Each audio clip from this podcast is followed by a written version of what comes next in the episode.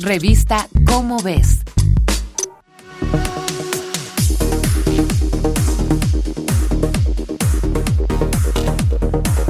El viaje en el tiempo es posible. Por supuesto, no lo es de la forma en que se representa en la televisión y el cine, pero cada individuo es capaz de realizar viajes en el tiempo de una forma más real de la que crees. ¿Cuándo fue tu primer beso? ¿Qué vas a comer hoy?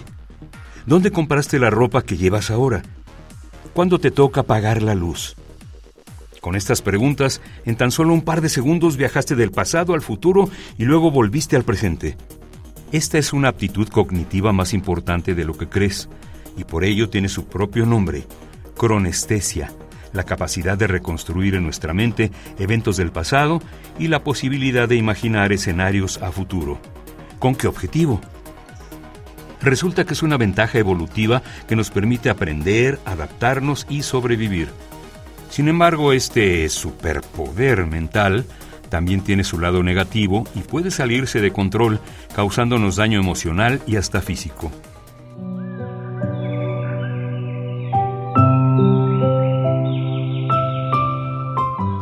La cronestesia de eventos pasados nos permite recordar situaciones de aprendizaje, ya sea que éstas surgieran de situaciones dañinas, peligrosas o incluso placenteras. Así aprendimos que ciertos alimentos nos hacen daño, o nos recuerda qué no se debe hacer al manejar un coche para evitar un accidente.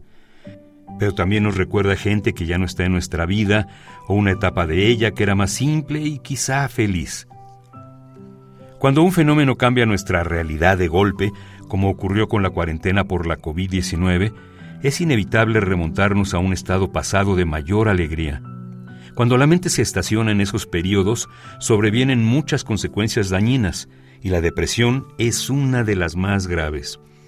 Del otro lado, anticiparnos al futuro nos ayuda a planear nuestra vida, a llegar a tiempo al trabajo, a encontrarnos con nuestra familia o iniciar un proyecto laboral o de pareja. Pero si perdemos el control al momento de proyectar el futuro o nos imaginamos más posibilidades de las que realmente existen, llegará la incertidumbre y con ella la ansiedad. Volviendo a la situación de la pandemia, los cuadros de ansiedad se agudizaron entre la población en general debido al desconocimiento sobre lo que ocurriría en cuestiones de salud, aunque el factor económico fue una de las más grandes preocupaciones.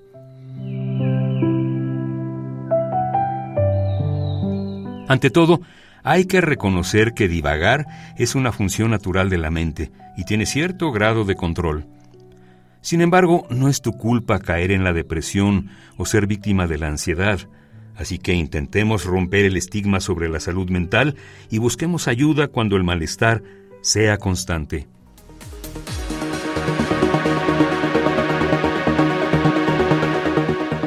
Esta es una coproducción de Radio UNAM y la Dirección General de Divulgación de la Ciencia de la UNAM, basada en el artículo La mente errante de Giovanni Beniño Razo Ramírez y Roberto Oropesa Tena.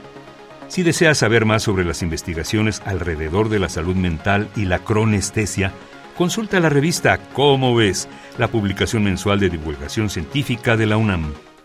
Revista Cómo ves